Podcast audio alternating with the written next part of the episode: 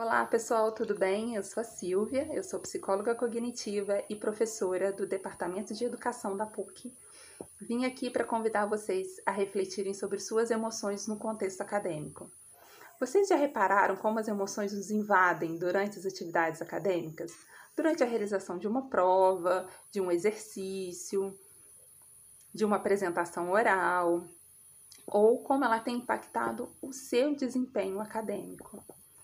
Então, as emoções de realização, elas interferem na maneira como você reage às atividades que está realizando e às atividades futuras, via motivação e concentração da atenção.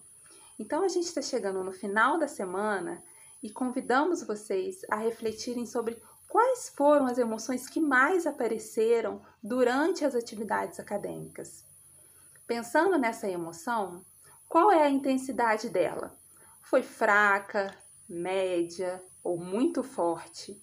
Se essa emoção que apareceu muito durante a semana foi muito forte, a gente convida vocês a entrar em contato com a RAI, a Rede de Apoio ao Estudante.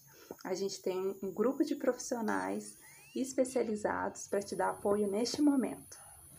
Tchau, tchau!